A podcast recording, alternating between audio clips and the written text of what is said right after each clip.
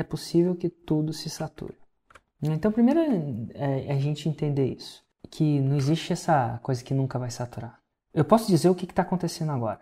Eu vou dizer o momento que a gente está vivendo agora. O momento é, a gente estava num mundo que já estava indo para o digital e cada vez mais a gente ia para o digital. O que, que eu quero dizer com isso? Você usava cada vez mais o seu celular. Antigamente você não se transportava usando o celular, agora você se transporta, Uber.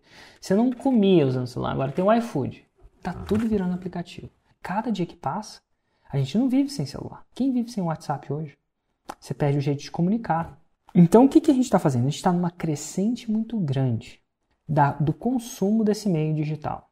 E ao consumir nesse jeito digital, as pessoas estão demandando cada vez mais consumir digitalmente conhecimento, principalmente depois dessa pandemia.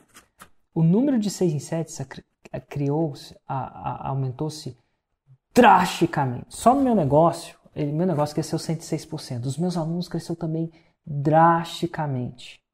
Não tenho estatística exatamente, mas eu, eu acho que da última vez que eu falei com o Hotmart foi cerca de 300% ano a ano.